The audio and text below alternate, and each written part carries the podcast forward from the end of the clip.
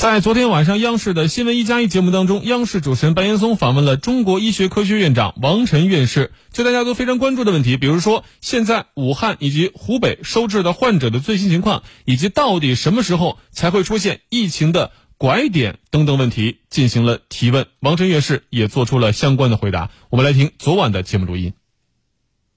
首先，我们来看一组确诊病例的这个数字，大家马上就能感受到现在武汉的压力有多大。其次就是湖北的压力有多大，再然后呢是全国的状况。我们来看过去五天时间新增的确诊病例，你看全国除掉湖北，几乎是一个相对稳定的状态，七百五十五、六百六十九、七百二十六、八百九、七百三十一。那么湖北除掉武汉呢，是在增长。七百七十一一直到一千一百八十九，也就是昨天。但是，一看武汉，我估计很多人眉头马上就皱起来了，知道它的压力有多大。因为是从五天前的五百七十六跳到八百九十四，然后是昨天的一千九百六十七。大家看到的时候是人数，但是我看到的是第一个是床位，第二个就是这各种资源的这种紧缺和巨大的挑战。我们来看，现在整个武汉的确诊病例已经达到了八千三百五十一。那么到昨天为止。二十八家定点医院，八千二百五十四张床位，但是已用的是八千一百八十二空床位。大家不用看这个数字，因为它有出院的，有转到火神山的，是个动态的概念，随时就会被新的确诊的这个病例给填满。那接下来就有了方舱医院这样一个概念。我们看最新的标题，这可是今天晚上，一个是八点四十四，一个是八点五十一，十五家医疗队齐聚武汉江汉方舱医院正式投入使用。武汉市卫健委即日起定点医院只收治确诊重症、危重病例和疑似危重病病例。它意味着什么？我们现在是不是轻症的方舱医院能够全部解决？它又意味着什么？马上要连线一位权威的嘉宾，是在现在已经到达武汉。呼吸与危重症医学专家，中国工程院的副院长，中国医学科学院的院长王晨院士。王晨院士您好，严松你好。刚才我在分析这个数字的时候，现在能明显感觉到武汉的这个压力已经是非常非常大了。那么您二月一号就到了武汉，现在感受到的这种压力，您看到的情况是什么样的？形势形势严峻，呃，大批的患者没有能够及时的收入到医院来。这个呢，是我面临的一个很大的压力，而这批患者呢，在社会上的流动，在家庭中的居住，会造成更进一步的家庭和社区的感染，这个呢，是加剧疫情的最重要的因素。嗯，您刚才提到了一个家庭聚集，包括这个感染，但似乎又充满这个矛盾。一方面，大家很听话，都在家里待着，但是恰恰在家里待着，如果有一个人感染了，就会变成全家都可能接受感染。怎么去面对这种情况？关键是要把已经诊断的病人及时的收入到医院里面来进行集中的收治和隔离，避免和家庭成员和其他的社会成员的接触。而在已经感染的患者中呢，有一类患者叫做轻症的患者，这类患者呢，实际上他本身的。移动性是更大的，于是它在社会上造成传染的这样的问题就更突出。对这类患者呢，现在尤其是收治不够，现在有限的床位都用在比较重和。中和重的患者身上，或者危重的患者身上，轻症患者呢，大量未收入院的现象是存在的，嗯，是构成很大的问题。你看，王晨院士，我知道你是二月一号到了那之后，你们去看到了武汉现在的状况，提出了方舱医院这样一个概念。为什么会提出这个概念？它能多大程度解决现在武汉所面临的挑战？我们必须想办法解决收治容量的问题，而收治容量呢，以前期呢已经采用了很多扩大定点医院等等这些的方法，但是呢容量还是非常有限的。实际上，现在如果我们采取一些大入这个大场所，比如说会展中心、体育馆这样场所，迅速的加上一些床位，哪怕这些床位的医疗条件、医疗强度不是很大，但它的容量可以很大。比如说一个大的会展中心，一个一个场所出去以后，就可以是几百上千张床位，这样的话呢，就可以很快的增加收治床位，解决呢大量的这个床位不足的问题。而由于呢。很多的病人是轻症病人，这种病人呢是不宜在社会上的，必须收入到医院来进行集中收治隔离。这样的话，这个方舱医院呢，可以重点用于收治确诊轻症的患者。这样的患者呢，使他呢既能得到医疗的照顾，又能够跟家庭和社会隔离开。这是解决现在大量的患者在社会上造成传染的重要的举措，应当说是一个关键性的举措，把病人收进来。其实过去方舱医院可能对于很多军事爱好者来说会知道，它是一个跟野战军有关的，可能是集装箱这种可移动的战时这种医院。这次为什么用这样的一个名字？是否也有新的内涵在里边？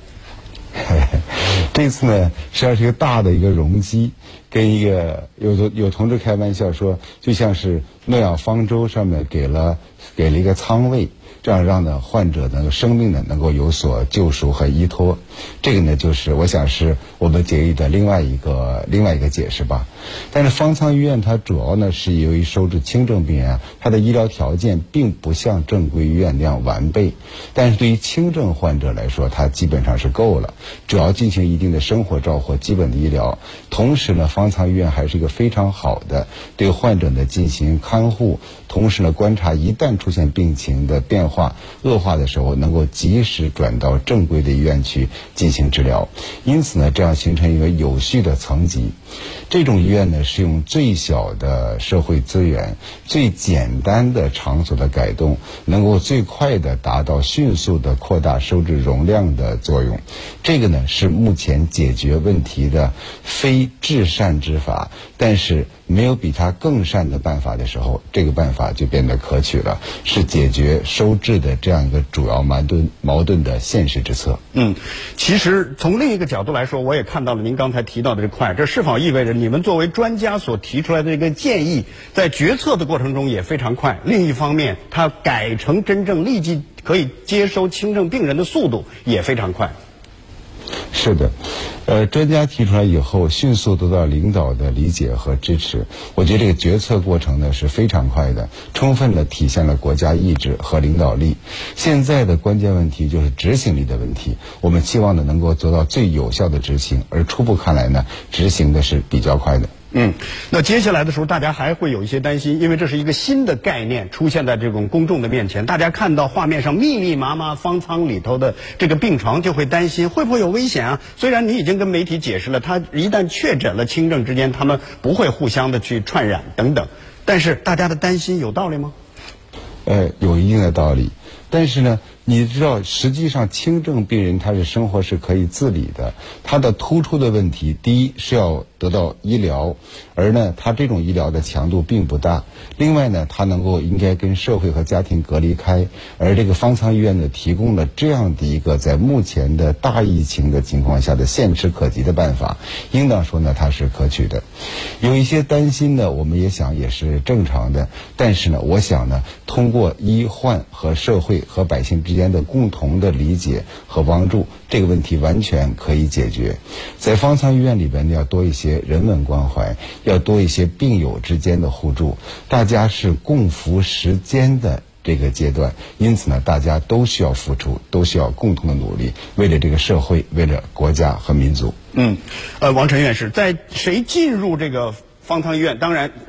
之前的数据说有百分之九十都是轻症的患者，但是准确性就变得非常重要了。如果使疑似或者说不是感染者进了方舱医院，他可能就会被感染。这一关怎么去把？我们怎么做到之前的检测和确诊快并准确？我们的设计是确诊的，也就是核酸阳性的才往里收，而且高龄的不往里收。有基础合并症的、容易病情加重的不往里收，因此呢，方舱医院呢，应当说呢，实际上是一个轻症患者的一个社区，在这个社区里边呢，他生活上大概两周左右，使病毒呢消失，使呢健康恢复，中间呢并不乏医疗照顾，虽然它的强度不是很大。我重复一遍，这个不是至善之策，但是没有比这个更善之策的时候，这就是可取之策。现现实之策，应当是当为的办法。嗯，在现在呢，涉及到这个整个确诊的这样的一个过程的时候，有很多的概念出现在公众的面前，像 CT 啊、核酸呐、试剂盒等等。现在我们是否已经拥有了更加成熟的、快速而准确的检测方式？检测方式还是主要是对病毒核酸的检测。这个病毒核酸的检测能力呢，在迅速的提升中，虽然依然不够，而且呢，不同的企业、不同的试剂之间的它精准程度呢也还有差别，但是总体的能力在迅速的提升中。但是这个病呢也有一个特点，它呢并不是呢所有的患这个病的人都能够检测出核酸阳性的，因此有大量的看着流行病学史上、接触史上像是临床症状上也像是，但是呢核酸未能得。到确诊的这样病人，现在被列为疑诊病例。我倒是建议呢，实际上呢，在武汉这样的一个疫情非常突出和严重的地区，对于有流行病学史的，对于有这样的典型的临床症状的，只要呢是这样这样的出现的时候，应当可以列为临床诊断病例。因为即便是核酸对于是确诊的病人，实际上回过头来看，他在检测中。对于真是这个病的病人，也不过最高有百分之三十到五十的阳性率，也就是说，通过咽拭子这种办法呢，还是有很多的这样的假阴性的。也就是说，核酸没有发现，但是实际上是的。因此，设出临床诊断这个档级来是非常的必要的，便于临床处置，便于病人的分类管理。首先，我们来看一组确诊病例的这个数字，